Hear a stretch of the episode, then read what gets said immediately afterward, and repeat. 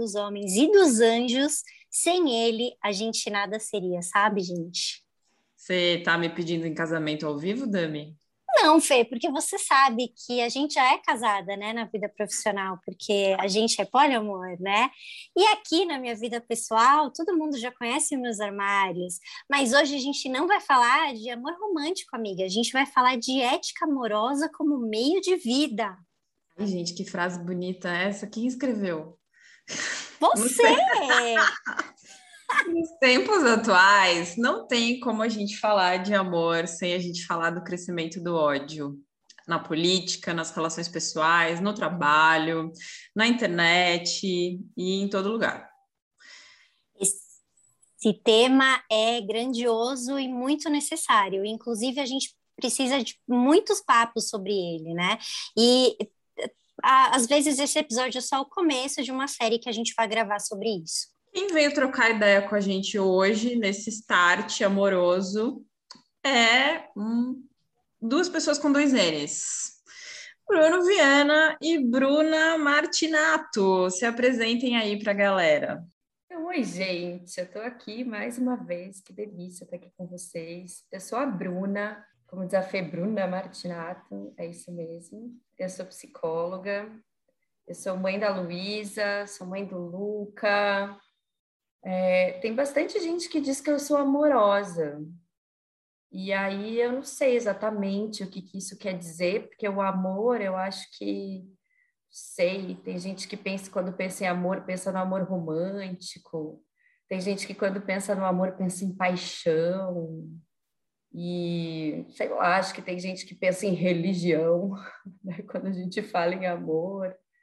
Então, para começar essa conversa, acho bem legal a gente falar um pouquinho, inclusive, o que, que é amor para a gente.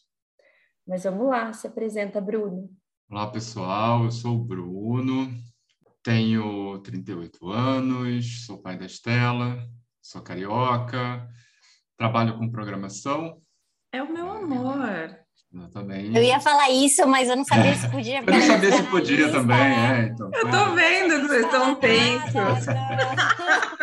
E é isso, vim aqui ajudar, colaborar um pouco com esse tema, que eu acho super importante num, num momento tão delicado da sociedade, em que a gente é, tem tido muita dificuldade de encontrar e se deparar com esse tema, né? Esse debate sobre o que é o amor, o que significa o amor, né? O que o amor representa para as pessoas.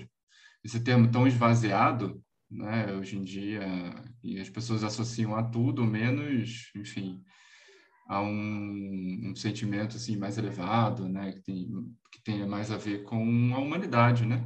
Eu acho que é isso. Sim, eu esqueci de falar também, gente, que eu trabalho com amor nas organizações.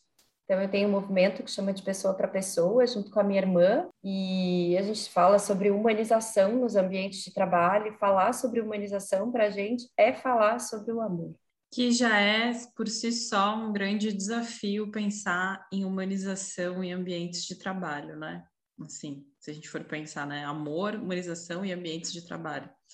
Uhum. É, eu queria começar fazendo uma pergunta para a gente partir dela, né? A Bruna falou o que, que é o amor. Acho que a gente pode começar por essa pergunta que estava no final. A Bruna já deu spoiler, mas tudo bem, a gente Desculpa. O que é o amor? Definam o amor, vocês que sabem o que é o amor, definam o amor para nós. Então, eu, eu falei para vocês até aqui no nosso esquenta que eu gosto bastante da definição do Maturana, que é um neurobiologista chileno que estuda o amor. Ele fala que o amor é o reconhecimento do outro como legítimo outro. Então, quando você abre espaço para que o outro seja exatamente quem ele é.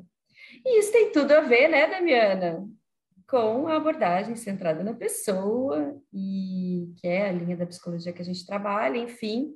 E para mim o amor é isso. Assim, eu sinto que eu sou capaz mesmo de, de tô numa relação mesmo de amor, assim, quando eu não quero que o outro seja nada aquilo que eu quero que ele seja, assim, quando eu aceito ele, quem ele é inteiro. A gente esqueceu de dizer, Dami, que a Bruna estava com a gente no episódio sobre luto. Sim, a Bruna estava com a gente no episódio sobre luto, que a Fê vai pesquisar o número agora para a gente poder falar, porque tem que falar os números. é, quando vocês falam, e eu acho que, que, que por que, que a gente está gravando esse episódio hoje, Fê? Eu acho legal falar disso, né?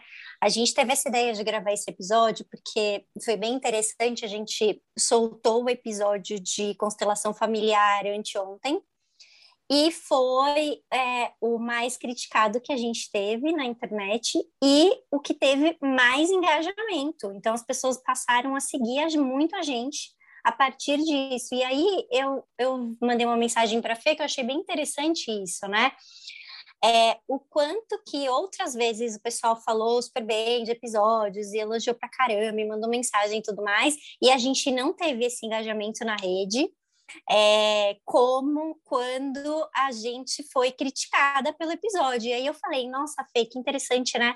O, hoje em dia, o ódio, né, essa, as críticas, a, essa linguagem mais. E aí eu não estou dizendo das pessoas que comentaram, né, mas é, é que eu achei não foram, interessante. Não foram violentos, né? Não, foi super polêmico, exato, exato. Mas eu achei interessante esse movimento, inclusive foi super delicado, todas, todas as pessoas que falaram foi super cuidadoso, mas eu achei interessante esse movimento de quando a gente se movimenta para falar do que a gente não gostou, a internet dá mais visibilidade do que quando as pessoas comentam do que gostaram. Achei isso super interessante, assim, né? Enfim, fiquei pensando sobre isso. E aí a gente pensou em gravar exatamente hoje para falar sobre como essas coisas estão muito confusas hoje em dia, né? Principalmente nesse mundo da internet que é tão esquisito e tão louco e funciona com as próprias regras, né? Agora, garoto da TI, a bola é sua. Como funciona a internet? Por que o ódio engaja mais do que o amor? Sabe que eu estava ouvindo a, a Dami falar? E aí eu lembrei imediatamente de uma música, assim, né? Tem um trecho de uma música do, do Legião Urbana que fala acho que não sei quem sou, só sei do que não gosto. E você tem, eu acho que isso é um, ponto de partida interessante, porque quando você fala de internet, né, do, desse mundo conectado que a gente vive, parece que existe um um desejo muito grande das pessoas de se posicionar, né, dentro do marketing, inclusive, não é a minha área de trabalho, mas eu já trabalhei muito com pessoas dessa área, então é, tem um termo que se chama o call to action, né, que é o chamado para ação, que ele vai sempre tentar te deixar com alguma dúvida ou, enfim, te dar uma sensação. O call to action é, um, é, um, é alguma coisa que a empresa ou serviço, enfim, quer que você realize, né? É, e aí ele vai sempre tentar te deixar de, de, de uma maneira desconfortável para que você haja em, em, cima de, algum, de alguma coisa. Então, por exemplo, você vai ser chamado para assistir um vídeo, e aí, por exemplo, a propaganda do YouTube, que começa com um mistério, ou que começa com alguma coisa que vai te deixar com a pulga atrás da orelha, enfim. É, e aí, é, eu acho muito interessante pensar em como isso virou uma, uma fórmula dentro da internet Bom, não dá para falar disso sem pensar nas redes sociais, né? Que foi o caso do, do, posicionamento de vocês. A gente teve uma série de experiências ao longo do tempo com redes sociais diversas, né? E que culminou com essa invenção dessa coisa que a gente chama de feed, né? Que é a nossa, a nossa lista de notícias, né? Mas que na verdade é o que você enxerga quando você acessa uma rede social qualquer. Né? Mesmo o feed ele foi elaborado ao longo do tempo, ele foi melhorado, né? porque a gente não percebe, mas essas coisas vão sendo incrementadas aos poucos, justamente sem que a gente perceba. É, e o feed de todas as redes sociais, ele foi organizado uh, de uma maneira em que te provocasse a continuar dentro da rede social. Né? Hoje, essas grandes empresas elas ganham dinheiro basicamente com anúncios né, tem, um, tem uma fala dentro da, da TI que diz que se você é, não está pagando por um produto, o produto é você. É, e aí você tem esse feed que ele está ali sendo mantido para que você permaneça o maior tempo possível, para você ser exposto a essas propagandas. E uma das fórmulas que eles encontraram no feed é justamente a relevância né, o alcance. Então, quanto mais você interage com uma postagem, com alguma coisa, enfim, mais ela alcança outras pessoas. Né? É, uma, é uma maneira de dizer para. Qual é a ideia do feed? Né? É dizer que aquilo ali é bom. Só que o que, acaba, o, que, o, que acaba acontecendo na realidade é que as pessoas são justamente chamadas para ação quando elas precisam intervir em alguma coisa. Né? Então, se elas veem alguma coisa que elas acham errado, é muito mais fácil elas fazerem um comentário em cima do que de alguma coisa que elas gostaram. Normalmente, quando alguém gosta de alguma coisa, ela compartilha e é isso. Não gera um burburinho, você passa por aquilo. Né? É, quando alguma coisa te causa algum espanto, um estranhamento, desconforto, quando você não gosta de alguma coisa, você vai lá, você tem, tem, esse chamado do feed à ação, né? Então você vai comentar, e aí outra pessoa vai ver seu comentário, vai se achar no, no direito de se posicionar também, porque está todo mundo muito. É, a gente vive um momento em que todo mundo tem posição e tem é, opinião sobre todas as coisas, e aí você acaba tendo esse efeito né, do feed, dele acabar mostrando para a comunidade, normalmente, é, publicações que eu não diria exatamente nocivas, mas que causam mais desconforto, né? É isso que acaba acontecendo. Então você acaba tendo uma uma egrégora, né, de pessoas falando e se posicionando a respeito de coisas que elas não gostam, muito mais do que de coisas que elas gostam. Eu tô lembrando que um tempo atrás, não sei se vocês lembram, uma menina chamada Adriana, que dizem que ela é ex-BBB, mas eu não sei quem que ela é. Eu sei que, que ela existe porque todas as páginas que eu sigo começaram a postar um vídeo dela falando sobre serviço doméstico nos Estados Unidos. Então, ela estava muito incomodada, porque nos Estados Unidos era um absurdo uma pessoa cobrar 30 dólares para passar roupa, mais 20 dólares para é, limpar a casa por hora, e assim por dia, e mais não sei quantos dólares para cozinhar. E ela, gente, por favor, tem alguém do Brasil aqui para fazer o pacotão igual a gente faz no Brasil, que todo mundo cobra o mesmo valor e faz um pouco de tudo, porque eu sou uma mulher ocupada, eu tenho as crianças, eu preciso de uma pessoa para me ajudar mesmo, não para ficar cobrando para cada coisa. E aí todo mundo revoltadíssimo, não sei o quê. E aí eu falei, gente, mas quem é essa moça? Entrei no negócio dela, né, para saber o que, que ela era. Aí eu vi que ela era uma pessoa que vende cursos de como se tornar uma pessoa com engajamento no Instagram. E dali três dias depois que fez esse burburinho imenso, que todo mundo soube que essa mulher existia, ela lançou um curso e esse curso lotou em duas horas, assim. E aí eu falei, cara, esse curso lotou com as pessoas falando mal dela, como assim? E aí depois de alguns dias sai uma matéria de um cara que faz fofoca, acho que é Léo Dias o nome dele, não sei, dizendo que subcelebridades pagam, mesmo que seja para engajamento negativo, do tipo muito relacionado a racismo, muito relacionado a é, é, falas preconceituosas, coisas de política que não são bem vistas, e depois eles engajam algum produto que eles queiram vender, porque não importa o tipo de coisa que traz as pessoas para o feed, o que importa é as pessoas chegarem lá, porque aí vai ter alguma que vai comprar o curso. Eu fiquei chocada, assim, eu falei, gente, é, é, isso, isso é tão ridículo, eu, eu, fiquei, eu não imaginava que funcionava desse jeito. Mas, amiga, é só a gente pensar na eleição do Bolsonaro, né? O Bolsonaro se elege muito em função disso. Como é que você estava explicando aquilo que foram os o, a quantidade de publicações que também ajudou a gente a conhecer ele, não foi isso que você estava falando? Essa história começa um pouco lá atrás no CQC, né? Quando ele é, começa a aparecer como uma caricatura. E aí ele acaba se tornando esses, esses personagens da política que são só ridículos, são chacoteados, enfim. Só que eu acho que houve uma percepção aí, em algum momento desse tipo de, de movimento que a Dami está falando, de que as pessoas não precisam concordar na internet, elas precisam interagir. E, e aí eu acho que houve essa descoberta e que eles percebem dentro desse ramo político, né? E aí pensando, sei lá, em gabinete do ódio, enfim, eles perceberam quanto mais as pessoas interagiam, mais visibilidade elas tinham. E no fim das contas, é, quando você tem um evento como a eleição presidencial, hum, as pessoas acabam votando em quem elas conhecem mais. É, e aí elas acabam tendo esse tipo de, de, de, de, postura de que elas vão. Ah, sei lá, quem que eu vou votar? Estou ouvindo falar toda hora desse Bolsonaro, ele tem umas ideias aí, não sei o quê. Ah, de repente. Né? Porque muita gente às vezes deixa para escolher o candidato na hora de votar, enfim.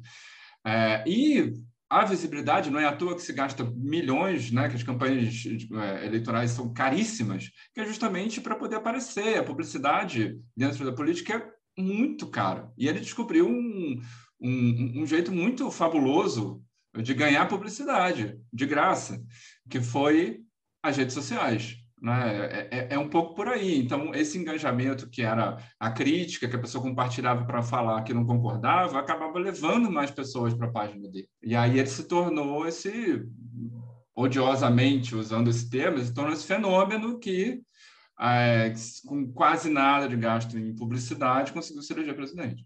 Eu falei bem, falei mal, mas falem de mim. É, eu acho que é muito sobre isso. Assim. E, e eu fiquei Fale, pensando, sempre foi assim? Ou isso é uma coisa que vem junto com o advento da tecnologia, né? Tipo, sempre o que engajou mais foi o ódio. A gente sempre achou amor um tema babaca, que quando a Bruna estava se apresentando, eu fiquei pensando que a gente associa amor a uma coisa meio assim, meio tipo, meio ingênua, meio, né, meio babaca, né? Meio conto de fadas. Meio conto de fadas, exatamente. É, você vai ser, você vai ser enganado, você acredita no amor, você vai se ferrar. Fique esperto que é, você não espera mérito o suficiente, né? Se você fica bem, nesse é, mas isso é a cara, mas isso é a cara da nossa sociedade, assim. É. Tipo, isso é a cara da nossa educação, isso é a cara das relações, né? Tipo, dominação, poder, é sobre isso, assim. Se a gente pensar, né? Desde que, sei lá, quando a criança nasce, a criança cai, e a criança não pode chorar, e aí, tipo, não dá para chorar, não dá para ter raiva, não dá para ter nada, assim, só pode, né, tipo, você só pode ter um tipo, um jeito de ser, assim, um jeito de. tem um jeito certo sempre de funcionar. É, tem sempre o que é bom, o que é ruim, o que é melhor, o que é pior. Tem sempre alguém dizendo para gente como a gente tem que ser. E aí, assim, é lógico, essa coisa, né? Amorzinho é mole, né, gente? Amorzinho não é uma coisa forte, né? Não é de gente que que se dá bem na vida, assim, gente que se dá bem na vida é gente que engole o choro, levanta e vai, né? Tipo acolhimento, assim. O que é acolhimento que se fala tanto hoje em dia, assim? Eu não se falava em acolhimento, assim, vocês lembram de tipo quando vocês eram pequenas, assim, tipo pai, mãe, alguém falar sobre acolhimento, estudar acolhimento? Ninguém falava sobre isso. Tipo, o acolhimento era coisa para gente fraca esse amor, esse respeitar o outro, né? Respeitar essa criança do jeito que ela é. Então, assim, a gente não foi ao longo do tempo sendo respeitado, sendo acolhido e, portanto, sendo amado, né? Então, assim, se fala tanto sobre amor, eu fico pensando, tipo, sei lá, que os pais amam seus filhos, que a gente se ama e que. Mas eu não sei que amor é esse, sabe? Que sempre diz o que o outro tem que fazer, que tem sempre aquilo que eu falei, o jeito certo, um, bom, um jeito bom, e vai deixando partes nossas de fora, sabe? E a gente vai se tornando uma coisa meio estranha, que não é a gente. Bruce, tá falando isso, eu não sei onde eu vou chegar, mas eu lembrei que quando eu era criança, é, eu, minha avó era muito católica, então eu era obrigada a ir na missa todo domingo, né? E aí tinha aquela história de Jesus oferecer a outra face, né? Que o Jesus, Jesus era amor. E aí Jesus oferecia outra face. Então eu fico pensando, talvez venha dessa ideia de que se você ama, você precisa sempre estar é, à disposição do outro né? Estar a, a, a, serviço do outro. E aí, conforme eu vou ficando mais velha, né, eu vou percebendo cada vez mais que o meu amor, ele está muito mais ligado a eu entender o meu limite e falar, com você eu não quero me relacionar. E aí eu consigo dar amor para as pessoas que estão em volta de mim, para mim mesma antes, do que qualquer outra coisa. E aí eu fico pensando quanto que essa ideia de que a gente é, é, criado dentro dessa ótica. Eu, por exemplo, né, fui criada. A gente vive numa, é, numa sociedade basicamente judaico-cristã nessa ótica da humildade, né, do perdão, do sacrifício, do sacrifício, exatamente. Aí o amor, eu acho que fica envolvido nisso tudo, e aí dá raiva, né, do amor, porque você só se fode, né, se você ama a pessoa incondicionalmente. Quando na verdade não é sobre isso, né? É sobre a gente se amar e entender o limite. Porque, por exemplo, eu tenho muita dificuldade de dialogar com uma pessoa que apoia o Bolsonaro. Eu fico imaginando amar, tipo, é, é, é muito além, assim, sabe? Eu acho que eu tenho um limite, assim, desse amor. Não é incondicional e nunca é. Só que a gente aprende que tem que ser e aí fica uma grande loucura, né? Por isso que é enlouquecedor, por isso que a gente acha que não é capaz. E aí é mais fácil se fechar e se defender. Porque acho que eu que tenho um problema, então, né? Porque eu não sei fazer isso. Quando, na verdade, eu acho que a fórmula não, não, não é, é saudável. É, se a gente for pensar em termos de movimento social, esse movimento bolsonarista não é um movimento pautado numa ética amorosa, né? Então, isso também é uma questão, porque quando a gente está falando de amor, é muito difícil essa definição, porque é isso, a gente passou muito tempo entendendo que amor não era um, um tema para academia, para isso não é um tema de estudo, isso imagina, alguém uhum. estuda amor, a gente vai estudar, a gente estuda raiva, a gente estuda morte, a gente estuda é, violência, a gente estuda guerra, mas amor, né? Sociedades baseadas no amor, assim, sei lá, como são e, e quando a gente está pensando nisso, é esse, quando a gente está falando de amor aqui, é muito mais este amor que não tem a ver com o indivíduo em si, né? Ele tem a ver com uma ética amorosa, que é olhar para aquele, isso que a Bruna falou, do olhar para o outro e entender ele como um outro. Se eu vejo o outro como um outro, eu tô numa lógica do comum, não numa lógica da diferença, né? E da diferença como aquilo que deve ser combatido que eu acho que o que a gente viveu e achou curioso, quando a gente se perguntou por que, que será que o ódio engaja mais com o amor, e esse ódio entre aspas, porque de fato não foram comentários odiosos, é, a gente ficou pensando, até a gente ficou conversando aqui em casa, eu e o Bruno, que como a gente se engajou durante muito tempo em treta em Facebook, como a gente se engaja nas tretas no Instagram, a gente compartilha entre nós, como a gente gosta desse tesão que você está passando na estrada, tem um acidente, você vai ver o acidente, como tem um lance mórbido desse gosto pelas tretas, você quer saber, a fofoca que você quer saber não é sua amiga que está feliz com o, com o relacionamento, a fofoca que você quer saber é a traição, a inveja, fulano que perdeu dinheiro, outro que passou a perna no outro. A gente quer saber sobre a miséria humana, né? A, o amor não vende, amor não vende, não tem graça, não, não, não, tem, não tem conflito na conversa, né? Assim, é, o que, que você conta da sua vida cotidiana com seu filho? A gente vai lembrar das tretas, em grande maioria não dos momentos que são os momentos da vida comum, né? Que é isso, sei lá, você toma café da manhã, você almoça, você... Uma vida, é isso.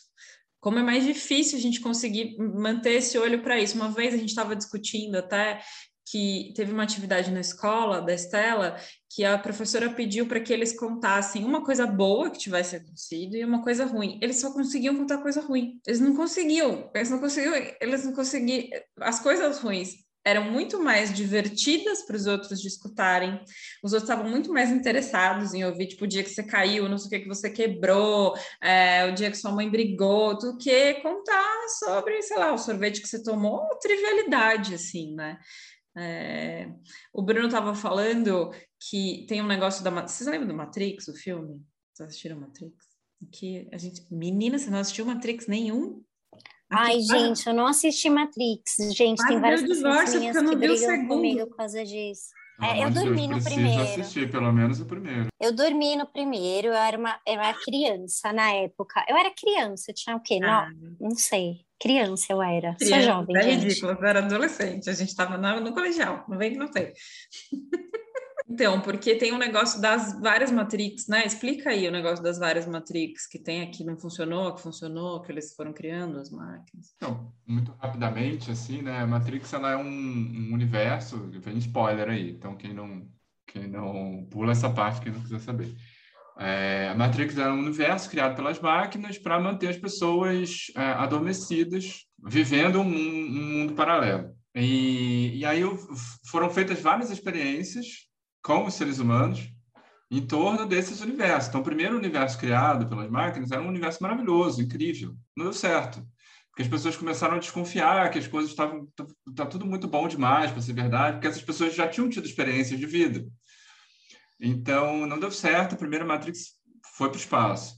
E aí foram feitas diversas tentativas, e a cada tentativa eles tentavam criar um universo mais parecido com a vida real. É, e a ideia era justamente essa: você precisava criar elementos de, de elementos ruins na vida das pessoas para que elas não se sentissem vivendo dentro de um sonho, para que fosse mais próximo da realidade, as pessoas ficavam mais confortáveis dentro de uma realidade em que elas podiam justamente ter problemas do que numa realidade em que nada de mal acontecia. Nossa, estou lembrando daquela série The Good Place. Eu vou contar o último capítulo, vocês não assistiram, ela está aí há anos.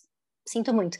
O que aconteceu? Eles chegam no The Good Place, porque assim, eles morrem e aí o diabo está fazendo uma, uma experiência com quatro humanos. E aí eles acham que eles chegaram no The Good Place. Só que não é, é tipo isso, são testes para saber qual que seria, como é que os humanos reagem a algumas é, questões que aparecem e tudo mais. E o diabo fica meio que brincando com eles. Só que esses quatro são é, as pessoas que vão é, salvar a Terra, porque o que, que é? Se essa experiência não der certo, eles vão acabar com a Terra.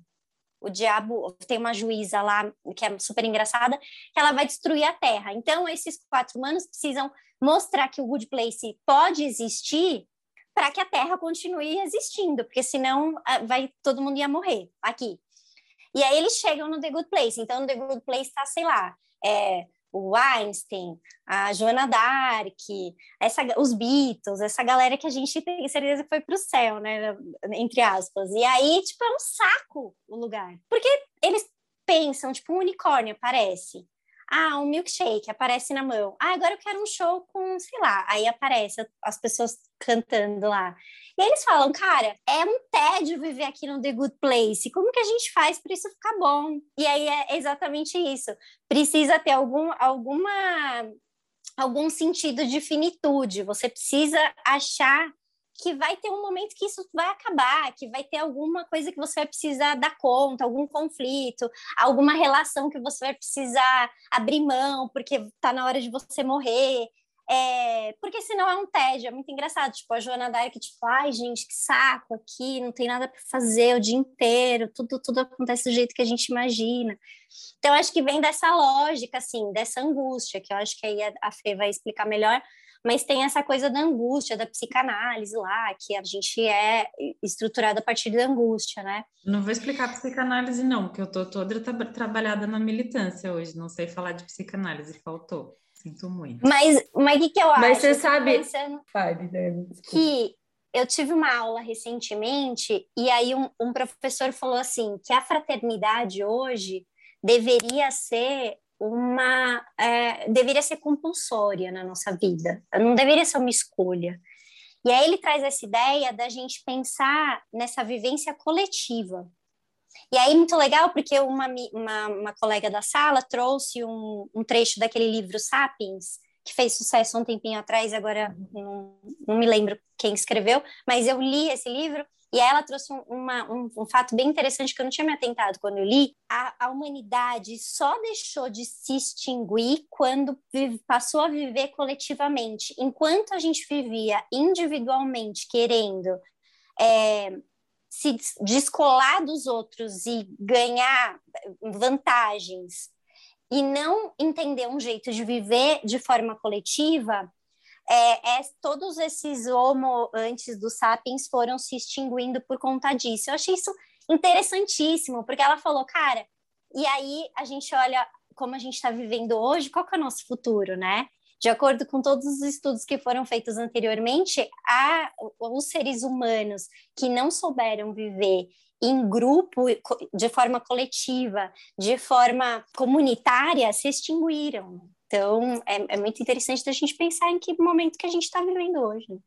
Mas você sabe, Dami, que quando você fala, né, do The Good Place, eu fico pensando que, assim, chegar nesse lugar, né, é um lugar onde nada mais te atravessa. E aí, quando nada mais te atravessa, tipo, já era, sabe? Você virou luz e sei lá para onde você foi. Porque, assim, enquanto a gente, sei lá, tá nessa vida, ou até em outras vidas, sei lá quantas vidas a gente vai ter, mas, assim, a gente vai ser atravessado e aquilo que vai atravessar a gente é o que vai levar a gente adiante, assim, eu fico pensando. E aí, a maior fonte de atravessamento são as nossas relações. Então, assim, a gente precisa se relacionar para se desenvolver. Então, assim, eu, me atra... né, eu sou atravessado por aquilo, e aí, então, aquilo eu me desenvolvo. E aí, a gente vai por essa série de atravessamentos. Isso estar tá vivo. Mas aí eu fico pensando que é o que eu faço com aquilo que me atravessa. Porque daí é isso que a gente está, né? Aí a gente chega nesse lugar. O que, que eu faço com aquilo que me, atra... que, que me atravessa? Eu fiquei pensando o seguinte, né? Tipo, por que, que o, o ódio engaja mais que o amor e tal? E por que, que a gente tende a... E aí a gente falando mesmo generalizando, assim, é quando a gente vê uma coisa que a gente não gosta,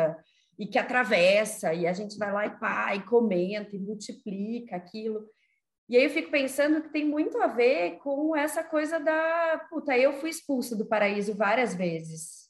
Chegou minha hora de expulsar o outro do paraíso também.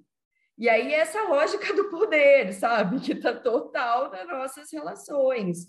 Então, quando eu tenho alguém ali que é um modelo para mim, né? Tipo, pensando muito agora é até em redes sociais, influencers, cancelamento uma série de coisas. Então, quando eu tenho ali alguém que eu endeuso e que ah, aquela pessoa é tudo para mim, eu tenho uma total identificação com ela quando ela caga, né? Tipo, quando ela faz alguma coisa, é, eu fico imaginando que é delicioso ir lá e falar, uau, tipo, tô expulsando agora ela do paraíso. E aí vem uma enxurrada de gente junto com aquele sentimento, né? E aí eu pertenço. Quando eu também critico, eu pertenço. E aí, gente, é essa lógica que eu acho que o, é, é por aí que o ódio funciona, sabe? Não sei se faz sentido para vocês. Super, né? E acho que assim, é, a gente já uma vez comentou aqui em casa que tem essa coisa das redes sociais, quando você falou dos cancelamentos, que você não faz conexão, né? A gente tem uma ilusão de que a gente tem conexões, então tem lá 5 mil seguidores. As pessoas te seguem e elas são seus fãs. Então, isso não é uma conexão, né? Não é uma relação. E o que que a gente tem quando, quando você fala aí do seriado, Dami, do Good Place, o lugar bom aí, o céu, é muito louco, né? Porque eu tô lendo o livro da Bell Hooks, que inclusive vai ser minha dica, que é o Tudo sobre o Amor, que é a gente pensar que vi, o que o que eu vou pensar que tá um tédio, puta, tá um tédio, tudo que eu tenho eu quero, que é muito a lógica do momento que a gente vive capitalista, né? Que é de que o que a gente tem, o que a gente, o que, o que nos sobrou em termos de desejo é um desejo de consumo. Então, a Joana Dark tinha um ideal pelo qual ela lutava. Então, ela estava inserida numa lógica de comum, né? De, de gregário, que seja. Lá não, lá você quer um milkshake, você tem um milkshake, você quer um você tem um e, e acho que esse é um momento crítico que a gente vive, assim, de pensar o que, que a gente tem enquanto ideal, porque eu não sei se, aí eu já estou viajandão, assim, se a gente consegue pensar uma lógica, uma ética amorosa quando a gente não tem ideais, é, quando a gente entende que não tem nada que a gente possa fazer, sabe? Assim porque ou está tudo feito ou não há nada que eu faça que vai ser suficiente para destruir o que está sendo feito. Essa ideia de impotência, né, que a gente sente, que eu vou falar de mim, que eu sinto às vezes quando eu vejo algumas pessoas falando, alguns pronunciamentos, né, e vai dando essa sensação de falta de ar mesmo, falta de parece que, gente, que eu tô me afogando, sabe? Assim, que eu falo, gente, mas qual que é o sentido disso? Qual que é o sentido disso? E aí, quando a gente vai entrando no nosso micromundo, pelo menos vai dando um respiro, assim, porque a gente é, é, realmente são valores muito loucos, e aí eu, fico com essa sensação e o sentido disso. Então, a gente tem coisas, é, a gente deseja e as coisas vêm, né? É, mas é, é isso, então, é, que, é, que é essa existência, é isso? Eu brinco com as minhas pacientes são espíritas, elas falam assim para mim, Dami, é terra, meu, terra é, não é bom não. Se tá aqui, é porque elas falam provas e expiações. É, e aí eu fico me questionando assim, mas o que, que eu posso fazer para melhorar o meu micromundo, sabe? Porque pelo menos assim eu consigo respirar, porque se a gente for olhar no, no, no macro mesmo, é isso, só notícia ruim, é, você abre o jornal, é uma tristeza, vai dando essa falta de, sei lá, de ar mesmo, de, de sentido. Eu, às vezes eu tenho essa sensação, assim, é, eu preciso parar de ver jornal, preciso parar de entrar na internet, porque vai perdendo sentido, eu preciso entrar no micromundo, aí eu vou conversar com, com as minhas amigas, Meia, vamos pensar num projeto, aí a gente vai, aí faz o curso, e aí faz podcast, aí vamos ler um livro legal, ah, vamos trocar parte do livro que a gente gostou, vamos porque aí aqui na minha casa, com a minha família, comer uma coisa gostosa, dar risada, porque hoje está muito difícil, assim, é, não sei se é porque eu sou adulta, sempre foi difícil ser adulto, não sei se era difícil quando meus pais eram adultos e eu era criança, sei. E é isso que você está falando, né, Dami, é preciso de nutrição, né, quando você volta para o teu micromundo, você volta para se nutrir, para conseguir dar conta de continuar respirando, né? Nesse mundo tão cheio, cheio de falta. É isso. Bruno, você ia falar, eu acabei entrando. Eu estava aqui ouvindo a Feiada me falar. É, eu acho que uma coisa que a gente precisa pensar quando a gente analisa esse mundo muito louco que a gente vive é que a gente chegou é, na sociedade, né, a gente trilhou um caminho de muito, muito individualismo. Né? É, o individualismo que vem junto dessa, desse ideal de ser humano, que é o ser humano bem-sucedido, que é o ser humano rico, ele traz consigo muito individualismo, que é justamente o oposto disso que a gente está discutindo aqui, né? O amor enquanto coletividade. É... E eu acho que isso não é por acaso, né? Se a gente pensar na história do Ocidente, a gente vier lá da Europa, da, de, de, como todo, toda a nossa sociedade foi fundada através do compartilhamento, é, do, do, da compartimentalização do conhecimento, é, dessa coisa do que depois evolui para um Fordismo, que essa coisa eu só faço o meu, e aí chegando até hoje nessa coisa do que a gente atravessou no, durante o século passado, que era o self-made man, que era o cara que chega lá sozinho, que ele se basta. Até hoje, quando a gente pensa, nos dias de hoje, em amor, a gente está pensando em auto-amor. A gente não está pensando em amor coletivo, a gente está pensando em autocuidado, que é super importante, é óbvio, dentro de uma realidade é, tão opressora, tão terrível, em que a gente não tem mais condição de pensar para um horizonte de possibilidades, né? onde, onde a gente só tem como finalidade de vida ou né, é, nascer, crescer, ganhar dinheiro e morrer, onde o nosso único horizonte é, é, é, é, ter dinheiro, e às vezes o dinheiro pelo dinheiro, não pelo que ele causa, né? não pelo, pelo que ele pode proporcionar, é super importante você pensar em como eu me cuido dentro desse cenário. É, mas mesmo aí, a gente está pensando num, num, num, amor que é um amor por mim, é um amor individual. É, a gente, de fato, tem, tem muito pouca entrada na sociedade para pensar em como, como, se, como a sociedade se organiza enquanto grupo.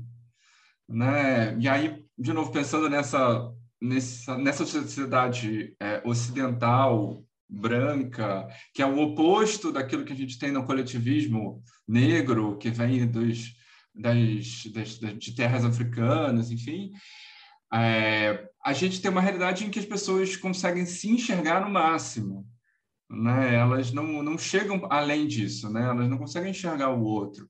E aí, talvez, né? E se o horizonte, fica aqui uma pergunta, né? E se o horizonte for alterar essa forma com que a gente enxerga o amor?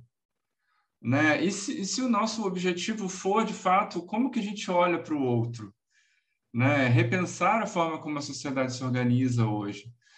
Porque diante de um cenário que a gente não tem perspectivas de nada que não seja é, esse, essa grande maluquice, esse grande sacrifício que é sobreviver numa sociedade como a nossa, é, o que, que a gente tem de alternativa, né? Pensar, tá, se não existe alternativa, o que, que a gente consegue criar, mesmo que seja dentro de micromundos? Quando a gente pensa dentro nessa coisa da internet, né, a gente está também pensando em pessoas que se organizam em micromundos, em grupos que eles não se talvez a percepção que eles tenham com relação a como eles estão se apartando dos outros não seja muito clara, mas muitas vezes esse posicionamento também é uma afirmação do próprio grupo, né? E talvez a virulência dessas pessoas justifique um pouco esse posicionamento delas. Não, eu, eu estou certo, veja, eu, eu, acredito nisso. Tem muitas pessoas que acreditam nisso também. Então, elas, de algum, de algum modo, estão tentando se organizar em grupo também. Né? É... Então, não sei, fica essa pergunta. E será que a gente consegue construir uma nova forma de olhar para a sociedade dentro dessa ótica amorosa, né? dentro dessa ótica do amor? Como é que faz isso? Por onde começa? Né? Eu acho que é um, sei lá, um pouco por aí. Bruna, pega esse gancho aí e fala o que, que você faz nas organizações, assim, porque Sim. acho que a pergunta do Bruno vai nesse caminho. É, então eu fiquei pensando nisso mesmo quando o Bruno começou a falar. Então, como é que eu falo de amor nas organizações, assim? Então, eu acho que tem vários caminhos para isso acontecer, e o primeiro deles tem a ver com o que eu tenho para ofertar, tipo, para as organizações, sabe? O quanto eu estou ali é, para entregar aquilo que eu acredito, para entregar aquilo que o outro precisa e não para, sei lá, não para cumprir tabela. Já começa por aí, já começa pela minha relação com o outro, sabe? Que não é uma relação para cumprir tabela ou só para ganhar dinheiro, ou só para qualquer coisa. Assim, eu estou ali a partir da minha verdade, daquilo que eu acredito, eu reconheço o outro como legítimo outro.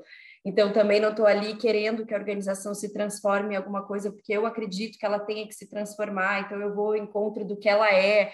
Então, assim, toda a minha relação ali com a organização já parte desse princípio de que ela é legítima.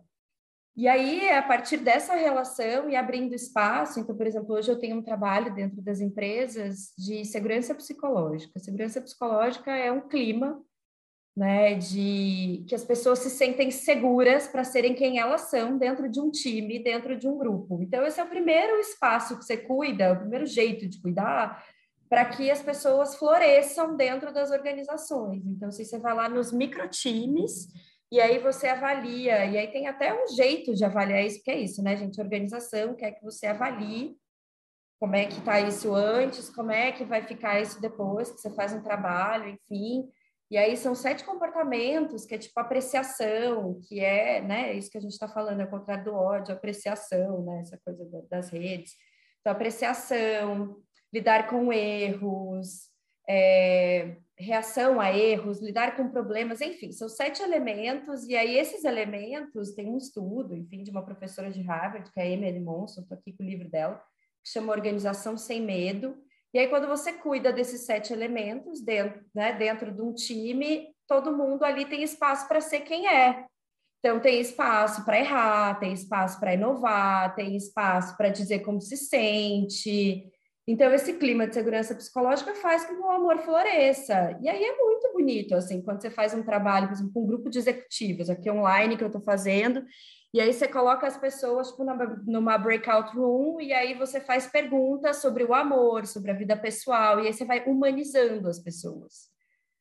E aí as pessoas vão se conhecendo, elas vão sabendo quem são as pessoas que estão ali além daquele cargo, né? Além daquele problema que foi resolvido de determinada forma. Então você vai aproximando as pessoas umas das outras a partir de quem elas são e da história delas. E aí você traz para dentro da sala, e aí você coloca situações para as pessoas realmente colocarem as suas opiniões, seus pontos de vista, e as outras conseguirem sustentar essas relações, mesmo sob discordância. E aí você vai cuidando desse clima e isso vai reverberando nas relações fora desses encontros. Né? Então, é assim, como é que a gente cria mesmo esses espaços seguros para que as pessoas possam ser quem elas são? E isso, né, gente, a gente encontra nos coletivos, a gente encontra nas rodas de conversa. Então, assim, quando o Bruno faz essa pergunta de como que a gente começa, é isso, é criando espaços seguros, microespaços, para que a gente possa ser quem a gente é, porque ali a gente se nutre, então a gente pode sair dessa bolha, furar a nossa bolha e ir para fora dela e cuidar de quem está fora. Porque assim, eu sinto que hoje, por exemplo, as redes sociais, elas são uma grande bolha. Uma vez que eu dei um like e segui um negócio, eu acho que todo mundo pensa sobre aquilo que eu penso, acha aquilo que eu acho, e é tipo todo mundo igual. E aí a primeira opinião que vem diferente, aí essa é uma outra coisa, né, que traz cancelamento, haters e tal, é porque assim, eu tô tão acostumada com a minha bolha, todo mundo só falando aquilo que eu falo, que quando alguém fura, eu não sei lidar com aquilo. Então, para mim, a resposta é comunidades, grupos de afinidade, E aí, rodas de conversa, dentro das empresas, um trabalho de segurança psicológica, ou mesmo rodas de conversa sobre temas diversos, onde você fortalece o ser dentro desses espaços, para que ele se sinta nutrido, para que ele se sinta amado, e a partir disso ele possa voltar para o mundo real, né? Então, fora desse lugar, ele possa voltar e estar disposto a estar numa relação amorosa e às vezes de ajuda com o outro. Porque se eu não tenho, né? Então, se eu não me sinto amado, se eu não me sinto cuidado, é muito difícil, gente, que o nosso copo ele tem espaço para o outro, assim, o nosso copo vive transbordando. Total. Eu vou deixar uma provocação antes da gente ir para momentos finais, assim, acho que de fato isso é capaz que vire uma série, é, porque eu fico pensando que a provocação é muito atravessada pelo que vai ser minha dica no dia de hoje, que é um vídeo do Alisson Mascaro, que a provocação que ele faz nesse vídeo é que não, a gente não tem a opção de ser só psicólogo, só psicanalista, só TI no mundo que a gente vive. A gente tem que ser psicólogo, agente da revolução, psicanalista, agente da revolução. Que enquanto a gente tiver como é, ética o dinheiro, né, como objetivo, a grana, e aí eu acho que esse é um puta desafio pensar numa ética amorosa em, em, em instituições que estão visando lucro, né? Assim, acho que esse poderia ser um segundo tema, inclusive, essa é a minha provocação um pouco.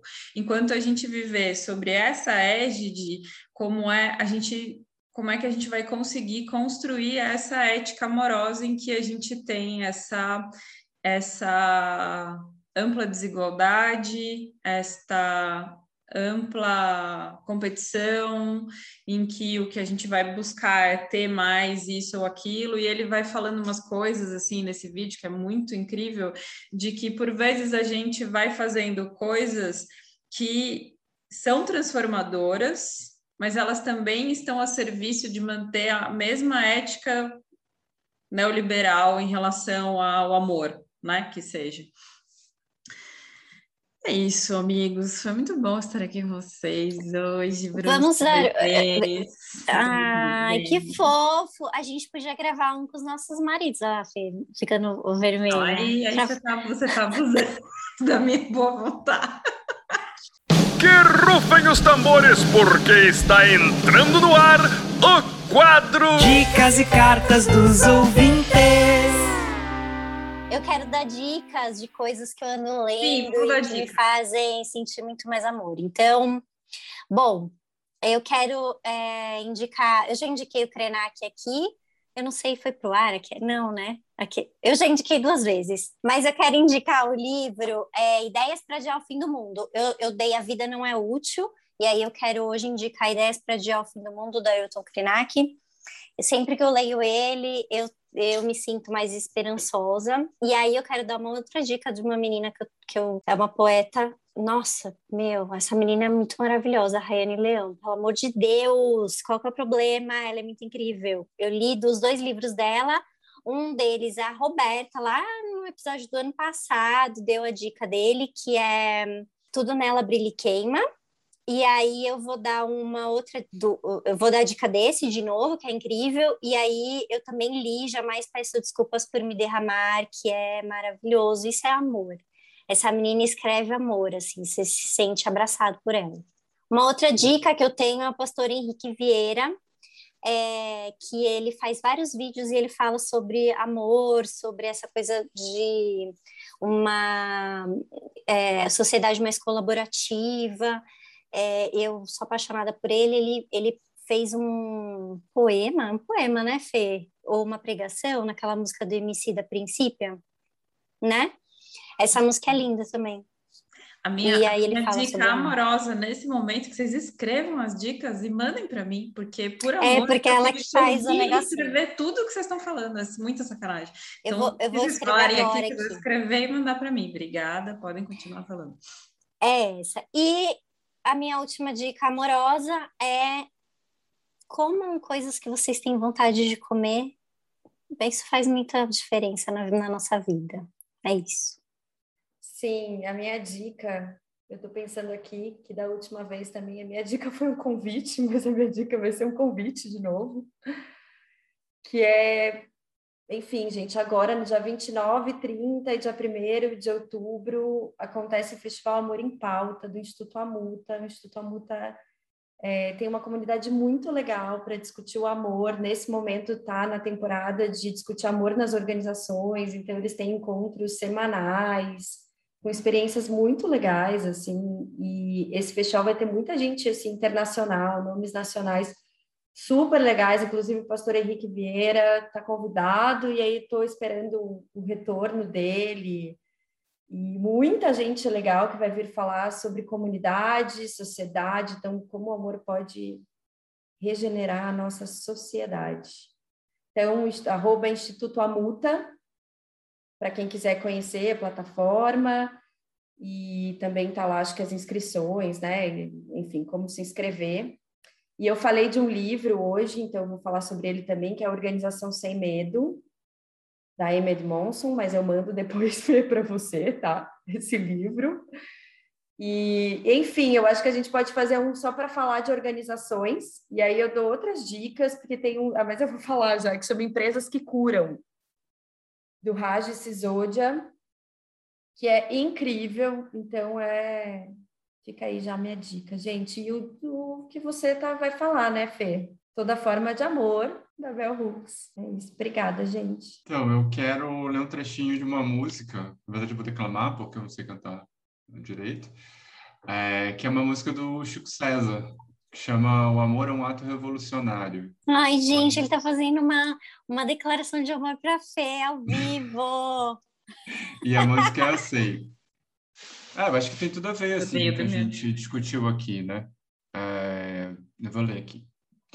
O amor é um ato revolucionário. Quem vive amando, dando amor e sendo amado, colhendo o que lhe é oferecido e a si mesmo se coloca ofertado, se este está nu, veste-o um manto sagrado, que ao que ama o infinito faz vestido.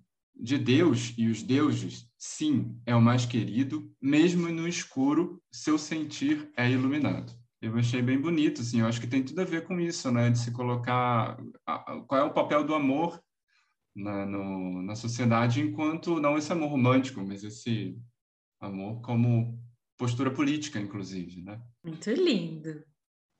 Minha dica, gente, é a seguinte: são várias. Já que a Dami falou da comida, eu queria dizer que eu sofri um ataque de hater em 2020, foi muito difícil. E eu ganhei muitas comidas, e as comidas foram excelentes para me arrancar do fundo do poço. Muito obrigada, Dami. A Dami me mandou comidas também. É, então, comidas, comidas são amorosas, podem ser amorosas. Mas eu tenho duas dicas aqui, basicamente. Primeiro é assistam a aula do Alisson Mascaro, que chama Sujeito da Psicanálise, Sujeito Jurídico e Neoliberalismo. Não parem na palavra psicanálise, não é só sobre psicanálise, não tenham medo de psicanálise. Psicanálise é amor. Lacan era um cara muito amoroso, inclusive, mal compreendido. Vocês ficam falando que eu sou a analista que bate, mas é muita mentira. É, então, assistam, é, é, nesta ordem a dica. Assistam a, a, aula do Alisson Mascaro. E aí, depois que vocês assistirem essa aula, vocês começam a ler o livro da Bell Hooks, que o Ato Falho de Bruno foi maravilhoso, mas não é toda forma de amor vale a pena, é tudo sobre o amor, novas perspectivas. Mas toda forma de amor vale a pena também. É, esse livro é uma trilogia, ele é um da série. Eu acho que os outros dois não foram traduzidos ainda. Eu espero que você que está me ouvindo e é editor de, tem uma editora, traduza esses livros, porque eu não vou saber ler em inglês, é muito sacanagem. Enfim, eu acho que essa ordem é uma ordem legal, porque você termina a aula do Alisson Mascaro querendo um pouco cortar os pulsos, né? E falar, meu Deus do céu, então o trabalho que eu faço, se a cura, se não a cura sem revolução, ferrou. O que, que eu vou fazer da vida? mas é muito necessário esse, esse debate e muito bonito mesmo. É, e aí você vai para o livro da Bell Hooks, que ela justamente vai falar sobre esse amor enquanto ética, enquanto ética amorosa, da gente pensar por que, que a gente não fala sobre isso, o que, que isso significa do comum, das comunidades. É, então é isso, essa é a dica de hoje. Muito obrigada, gente. Foi apaixonante estar com vocês. É, foi ótimo. Amei. Eu vou dar esse. Obrigada. Bom, eu que agradeço o convite.